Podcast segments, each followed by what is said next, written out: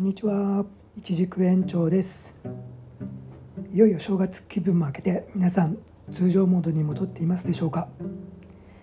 私も富士山麓に移住して3年目でこの家に引っ越してきてからは7ヶ月が経ちまして初めての冬を迎えております。うちはですね古い家をリフォームしていますので正直ね寒いです。この家のね建築時はねおそらく断熱材とかねあんまり発達していなかったと思うんです。ということでね今回リフォームにするにあたって予算の関係でね、えー、床をまあおおむねほとんど張り替えたんですけどその際にですね断熱材も入れ込むことがねちょっと予算的にできなかったんですよね。ということで部屋はがねほんと日当たりがいい部屋はねすごくね昼間とかもポカポカなんですけど日当たりがねあんまり良くないところは朝なんかはね室内で5度ぐらいですね、えー、息がね白かったりします、えー、もっとね寒くなる、えー、来月はどうなっているのか少し怖いです、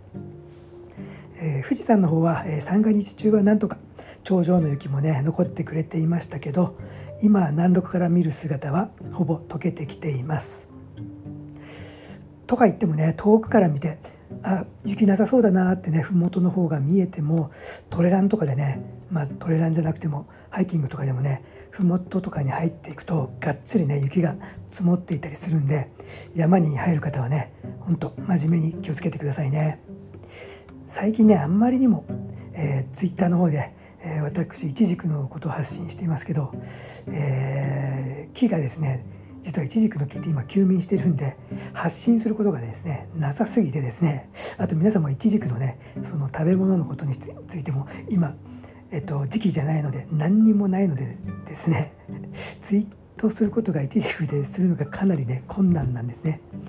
ということで、えー、ちょっとねあの三六のこととかでも話すかと思って今日はね自分のトレランでよく使うおすすめのコースとかをねツイートしたりしてました。早くねいちじくの木がね休眠から覚めていただきたいと願う、えー、延長でした。さて本題に入りますが、えー、皆さんもねニュースで読んでる方もいらっしゃると思いますが中国のねアリババグループの創業者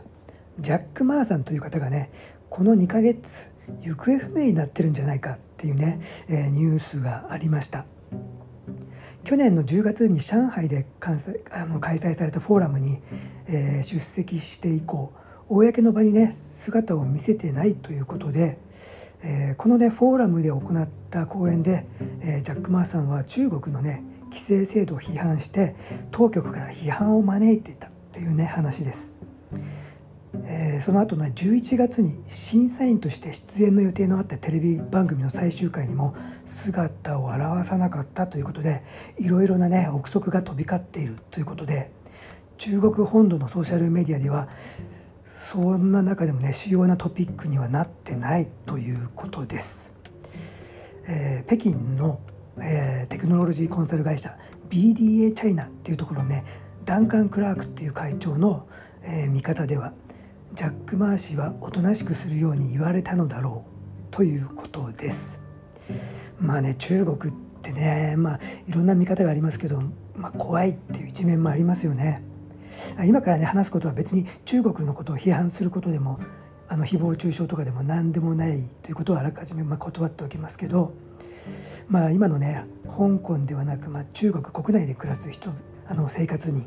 まあ、いわゆる一般の人々ですね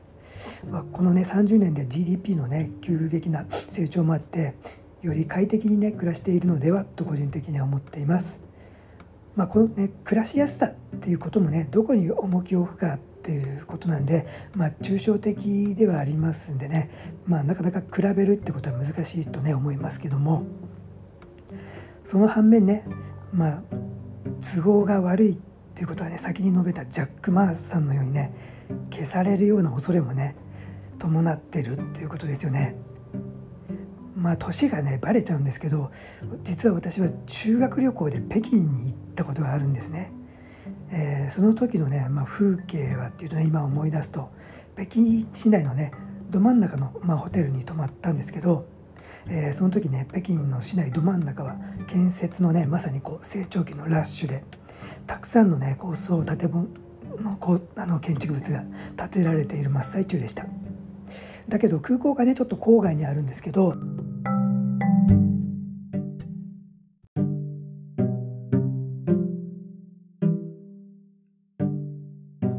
すごいねあの田舎でですね、えー、市民がね、えー、着ている服もオリーブグリーンの人民服のね方がほとんどでした。まあうる覚えだけどねその時持って行っていいよっていうお小遣いが確か1万円ぐらいまでだったんですよね。そしてね街を散策するフリータイムがあった時にもうなんか買おうかなと思ってねいろいろ見て回ってもねマジでねろくなもんがなかったんですよ。欲しいと思うものがね何にもないんですよね。まあ、でもせっかくだからってね僕が買ったのは確かナイキのねスニーカーを買ったんじゃないかと思いますね。まあ、多分パチモンだったと思うんですけど、まあ、それを買ったという思い出がありますね。その時ねもちろん天安門の広場にも行きました。しかしねその半年後にねあの事件が起こったんですよね。皆さんもね天安門事件って知ってますかね？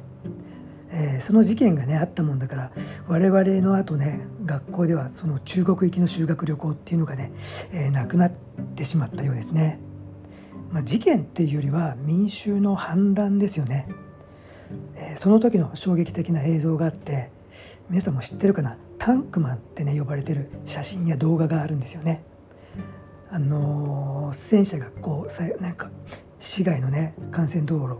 何台も連ねて歩いているところに一人の群衆の中から男の人がねその裸裸っていうかその何もね武器とか持たずにこう戦車の前に立ちはだかったっていうねそういう映像があるんですけど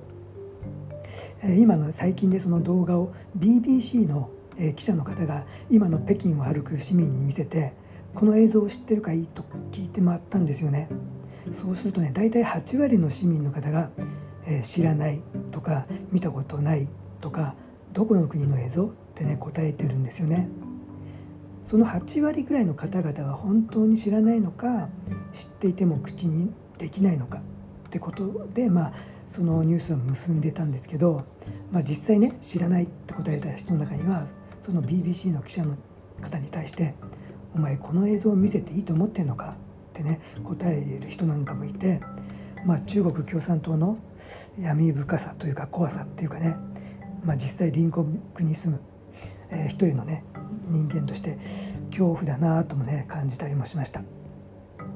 このようにね、まあ、歴史修正が簡単にねできちゃうって本当にね怖いですよね。まあ、修正っていうのもまあ2つの書き方があるけど、えー、正しいじゃなくてね今回のまあこの修正は整わせるあの整理整頓の整の方ですねこの修正という方なんですけど本当にねタッチが悪いというか怖いですよね。まあ、事実上中国はね一党独裁の国なんで自分の住む国と比較して今の日本もねまあ変わんねえのかななんとか思うんですよね。日本もこの8年ぐらいでねまあ大切な国家の財産である公文書がね簡単に改ざんされたりそして改ざんした人もね何のお咎めもないっていうね実際ことになってますし事実を記録して残していくって後世にとってね大切なことだと思うんですよね。国家としてね本当に大切な最もね大切なことだと思ってるんですけど。うん。ということでまあ今日のね話をまとめると選挙に行けってことですねうん自分のことですからね皆さんもねまあざっくり言うとえーね、皆さんや僕らの生活力が上がらないっていうのはね、まあ、僕らの能力の、ね、低さのせいとかではなくてね、まあ、国の政治力の弱さとか施策の失敗だとも思うんですよね。まあ、そのためにもね、まあ、選挙に行くしかないと思うんですよ。まあ、変えるためにはね。まあ、この秋ねまた選挙とかまああるみたいですしね皆さん絶対ね行くようにしましょう。ということでねまた今日はね変なことからね、まあ、毒を吐く話になってしまいましたけど、えー、今日はここまでにしたいと思います。それではバイバイ一軸延長でした。